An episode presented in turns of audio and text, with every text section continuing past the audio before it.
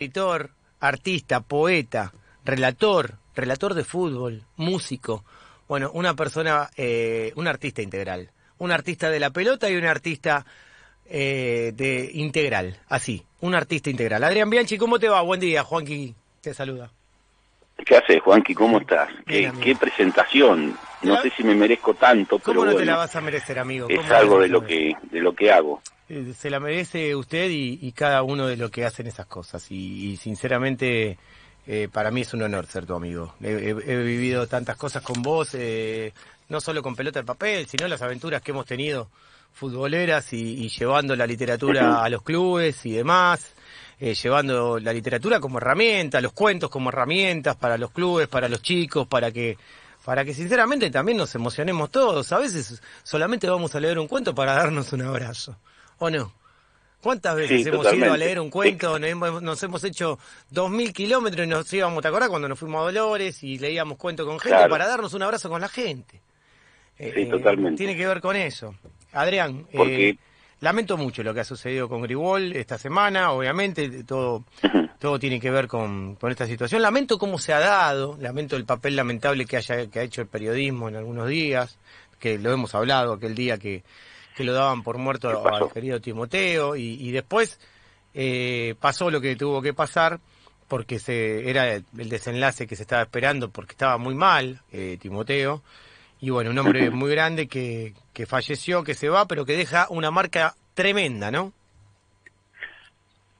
A ver, eh, cuando alguien de la magnitud de, del viejo, como cariñosamente le decíamos, eh, se va de, de viaje, como decimos nosotros, eh, sin duda deja una huella, una huella grandísima de bien, y hay que recordarlo de esa forma. Lo que ha pasado, en parte con el periodismo y con, con esa noticia que, que, que se dio antes, hay que dejarlo de lado, mirar para adelante y siempre recordar a esta gente con, con el mayor respeto, la mayor, de alguna forma, co- con una sonrisa, que era lo que él transmitía eh, cuando, cuando hablaba de fútbol y cuando hablaba de la vida. Eh, así que hay que mirar adelante, las cosas malas hay que, que dejarlas, quedarán para que las analice quien, quien las tiene que analizar Sí, y, y sí eh, tenerlo presente como un hombre, como, como digo en el cuento, un trabajador incansable, un hombre de bien, eh, un hombre respetuoso, eh, un docente, un tipo que, que te guiaba y que te, te, te mejoraba, te mejoraba como deportista y como ser humano, que eso era lo que, lo que él... eh, Eso lo que él deseaba y lo que nosotros de alguna forma tomamos eh, como legado y hacemos con los chicos que dirigimos en, en fútbol en ferro. te mejora como futbolista, te mejora como ser humano, tiene que ver con toda la parte integral de, de- de una persona, eh, porque muchas veces, y, y obviamente se, se que- queda de lado todo, ¿viste? A mí, eh, cuando trato de hablar de una persona, hablo de toda su intensidad, de toda su inmensidad, de toda la persona, de, de toda su integridad. Pero por otro lado, nos encontramos con que nos, siempre, siempre lo que priorizan los clubes y en las inferiores es solamente que, que se patee una pelota y que, y que nada más que quede eso y que le vaya bien ahí y tratar de que sacar el mayor rédito posible y explotar al jugador lo máximo que se pueda. Durante el tiempo más largo que se pueda también.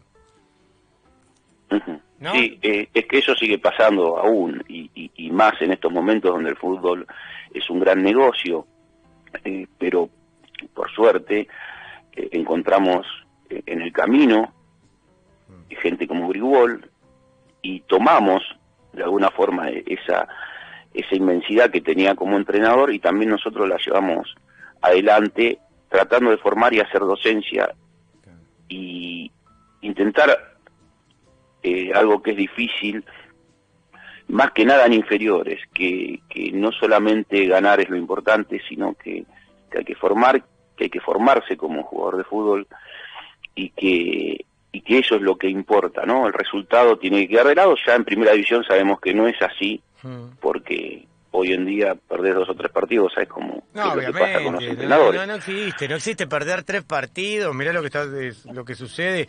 Y además ya no importa el nombre del entrenador, no importa No, si- nada. no importa si el tipo es el fundador del club, le sacan de a patadas. Es una cosa increíble. Eso es lo que sucede en fútbol de hoy. No importa nada, no importa el cariño de la gente, no importa nada. Donde no hay resultados, eh, los entrenadores salen eyectados, eh, como si fuesen esos asientos en donde los aviones antes de explotar eh, lanzan a los pilotos. Bueno, de esa manera salen.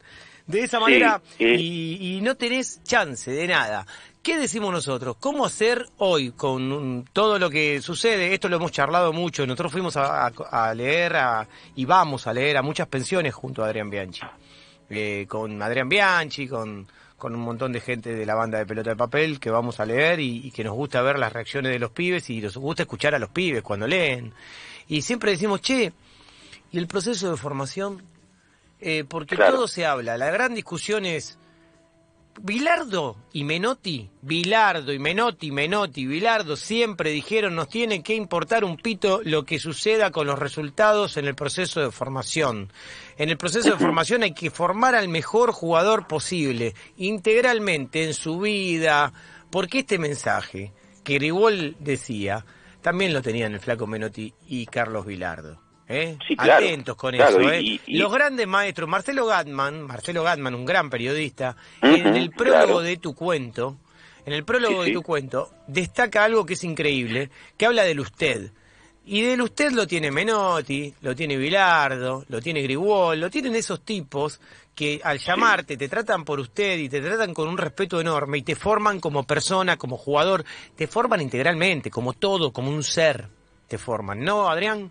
Y nosotros decimos eso. Tal cual. Pensemos en formar a los pibes lo mejor posible para la vida y para, para el deporte y para todo.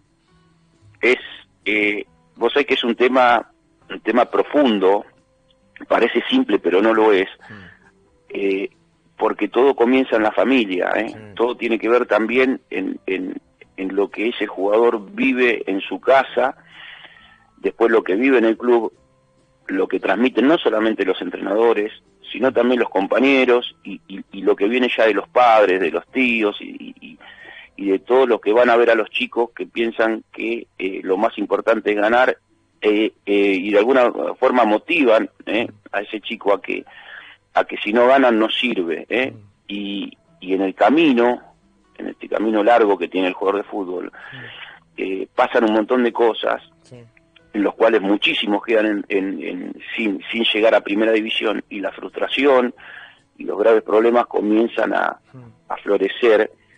Tal es así que yo estoy llevando adelante, yo creo que vos lo sabés, Juanqui, porque lo hablamos, futbolistas arriba, que tiene que ver con un espacio de contención al ex jugador de fútbol, al jugador de fútbol que queda en el camino, y no solamente para el jugador profesional, sino para los chicos que quedan en el camino, ¿no?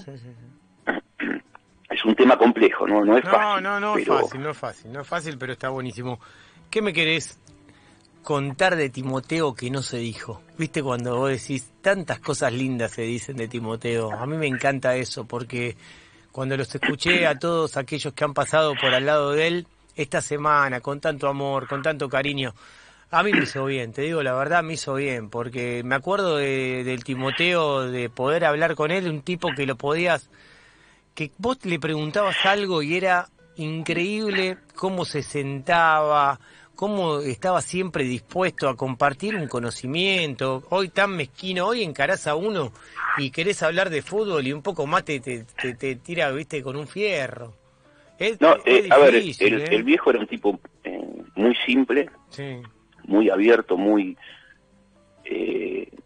no solamente capaz, sino que, que era una persona que, que, también era bondadoso, porque en, en, esto del fútbol de hoy, que se esconde tanto, que no te dejan ver los entrenamientos, los partidos, y, los técnicos quieren esconder todo, eh, este hombre te abría las puertas de Pontevedra al que sea para ver, para ver cómo se entrenaba, para ver eh, cómo él enseñaba. Y era una persona muy sensible, muy sensible. Yo te voy a contar una historia que, que, que, no sabe nadie, que saben nada más los jugadores, mm. que eh, un día él apareció en el vestuario eh, y, y, decidió hacerle cortar el pelo a todos los que teníamos el, cabello largo, ¿no? Pará, vos tenías el cabello por la cintura, vos eras casi el cantante de Poison, Adrián Bianchi, los que, los que te vimos en una cancha o los que te vieron en una cancha recuerdan de que vos, eh, el, apodo loco Porque vos fuiste uno de la última raza de punteros adentro de la cancha. Los locos, a los punteros como Houseman, eh, los que sea, La Rosa, el que sea, se le decía loco.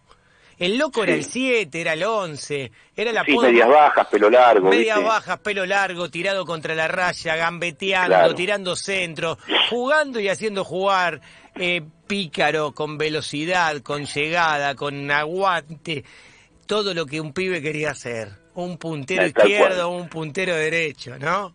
Todo lo que un pibe quería hacer. Bueno, y si no el 10. Yo era, era, era el, el, antiguo win derecho, ¿no? Y entonces... Eh, él me invita, él me corta, me dice que me dice pibe vaya a cortarse el, cabello porque usted cuando viene una pelota un centro no ve porque el flequillo le molesta. Yo le digo no, hace 10 años que uso el pelo así jugando en primera división y en reserva. Bueno, la historia termina que eh, yo el pelo me lo corto, no me lo corto y, y se armó como como es esa distancia entre jugador y técnico, ¿eh? que no era la misma que, teníamos en un principio, ¿está bien? Sí, sí, sí, te entiendo. Cuando yo me voy de ferro... Estás hablando de una cosa límite, estás hablando de una cosa límite, una cosa límite, que, puede, que puede llegar a romper una relación. La ha roto la relación argentina con Pasarela, un aro, el pelo largo, lo que sea, imagínate. Tal cual. Cuando yo me voy de ferro, el viejo arma un, partido amistoso en Pontevedra, ¿es hmm. verdad? Hmm y para nosotros ir a Pontevedra eh, lo describo en el cuento es, es, en el cuento esa lejanía viste eso de ir bien temprano a entrenar la escarcha en el, en el pasto y los, los entrenamientos interminables. Bueno era era una odisea para los jugadores ir a, Pontevedra. Nadie quería entrenar a Pontevedra todos queríamos ir a Caballito. ¿cuánto tardaba ir a Pontevedra una hora ¿Eh? cuarenta en esa época Claro, sí, no, dos horas, y él sabía que, que, no nos gustaba y, a mí particularmente no nos, no nos gustaba, ¿viste? No me gustaba. Claro. Bueno, arma el último partido amistoso y, antes de empezar el partido, como él sabía que yo me iba, viene y, había habían sacado él y, el profe Bonini un, pedazo de, madera de un árbol y habían escrito, que lo tengo de recuerdo todavía, gracias Adrián por el paso eh, por ferro, bueno, y se puso, y se le empezaron a caer las lágrimas y a mí también. claro, cómo no. Eh, porque fue un momento increíble, porque eh, era un tipo extremadamente sensible, todo lo, viste que, que todo lo conoce, el que lo conocía hacia el maestro y, estar delante de él es como estar adelante de un maestro, ¿no? Olvídate que era estar un maestro. Mira, me acuerdo de los últimos tres encuentros con Grigol, o, cuatro o cinco encuentros, en el Centro Municipal de Exposiciones con él y con el Calle Mar tres o cuatro noches que hemos compartido allá en la cantina los amigos, en Gurruchaga y claro. eh, comiendo y compartiendo mesa y, juntando las mesas para poder escuchar al maestro hablar de fútbol, eh, ir a pedirle algún consejo y, poder preguntarle sobre algo, porque igual tenía una simpleza para, para explicar. A veces cuando no entendías algo, vos le preguntabas a Grigol y tenía una simpleza tremenda. Después te puedo... Era un tipo simple. Simple, simple, simple. No daba vuelta, no, no, no, no, no, no utilizaba, eh, era con un lenguaje llano que llegaba a todo el mundo y en dos minutos te explicaba. Ayer estaba viendo la charla entre Perfumo, Víctor Hugo Morales, la de ESPN, el famoso programa Hablemos de Fútbol de media hora, donde es escuchar a Grigol y a Perfumo y a Víctor Hugo y es una clase de fútbol y de periodismo para todo el mundo. Y me lo vi dos veces ya desde que falleció Grigol ese programa. Me lo vi. tenía una particularidad que, que, la conocen nada más los jugadores que estuvieron con él. Sí. Eh, y que cuando terminaba el partido o íbamos al entretiempo, nos mirábamos con los, con los chicos, con los jugadores y decíamos, increíble. Lo que te decía pasaba, era una cosa increíble. Era increíble, ¿no? Tenía una visión, una lectura. Mira, te cuento algo rápido, ah. rápido jugábamos contra River en cancha de River, en cancha de Ferro, perdón. El 9 de ellos era Ramón Díaz. Tremendo, el Ramón que había vuelto de Europa, ¿no? El Ramón que había vuelto... Pará, era un Ramón recontra picante, porque cuando Ramón volvió a River, volvió en un nivel tremendo y hizo todo lo que quiso y después se convirtió en uno de los técnicos más grandes de la historia de River. No, no, no, pero e, era un, un 9, como siempre, goleador. Y jugaba Berti, jugaba el Negro Estrada. Bueno, y el tipo nos dice, escuchen, si llega a haber un FAO en la mitad de la cancha, no lo hagan rápido, escucha bien, no lo hagan rápido si hay un, un FAO a favor nuestro, porque porque si se cortan la pelota, salen con dos tres toques, la agarra Ramón Díaz y te la mete en un ángulo. Olvídate. ¿Podés creer que hicimos un FAO en la mitad de la cancha? Y pasó eso. La sacamos rápido, la cortó el negro Estrada, la tocó para Berti, Berti Ramón Díaz la clavó en un ángulo. Qué tremendo. Qué tremendo lo que contabas. Qué lectura de juego la de Gribol. Eh, qué, locura todo, ¿no? No, pero, pero así era todos los partidos. Era, te marcaba lo que iba a pasar y lo que iba a pasar pasaba. Obvio, obvio. Entonces no te podías equivocar porque él te decía, ojo acá, ojo allá, ojo con esto. Viste, un, un, eh, un, estudioso, un tipo con una con una visión increíble del fútbol, eh, una persona que vivía para para yo tengo yo tengo que podría hacer un libro de la cantidad de, de, historias, sí, ni, hablar. Y siempre bienvenidos los libros. Adrián, querido, eh, en cualquier momento me voy con mi mate, vos con el tuyo, nos tiramos al sol a dos metros de distancia, como tiene que ser, para cuidarnos eh, y, estar prevenidos. Y nos encontraremos en Caballito, abajo de la tribuna de ferro, o ahí en la cancha de hockey, o ahí en una de las canchas de sintético, abajo del puente del Cacho Sacardi. Pero vamos a estar ahí juntos, querido amigo, y esperando siempre por, por buenos por buenos deseos y que pasen buenas cosas, ¿eh? Sabés que te quiero mucho y, bueno, no no veo la hora de que de que arranque alguna otra gira de pelota de papel por los clubes y, creo que eso es lo que quiero que se vaya ya esta pandemia, ¿viste? Porque quiero que, que, los pibes empiecen a vivir de vuelta ese, ese, tipo de cosas y que los adultos mayores, sobre todo, sean los que recuperen la alegría que se merecen, ¿eh? Abrazo grande, Adrián, querido, sabés que te quiero mucho. Que, que, que es mutuo eh, el cariño y nos estamos viendo, Juanqui. ¿eh? Yo sigo escribiendo como siempre. de poetas y de locos. ¿eh? Adrián Bianchi lo siguen en, Twitter, de poetas y locos. Está en Instagram como Adrián Bianchi de T. Tiene página de Facebook, tiene página de internet, tiene tantos libros editados. Es escritor de pelota de papel. bueno, comentarista, relator de fútbol. Eh, condujo programas deportivos, ha, transmitido la campaña de Vélez, la de Ferro, ahora trabaja en las inferiores de Ferro, un tipo súper capacitado y que me alegra que Ferro tenga gente como vos en sus filas, porque Ferro es un equipo que yo lo quiero muchísimo, ¿viste? Y me encanta que tenga un técnico como vos en las inferiores que tanto le puedes aportar a la gente. Abrazo, querido. Abrazo grande, Juanqui, gracias. Saludos, gracias. Eh, el fenómeno de Adrián Bianchi, el loco Bianchi, acá en un plan simple, hablando del maestro Carlos Timoteo Griwol.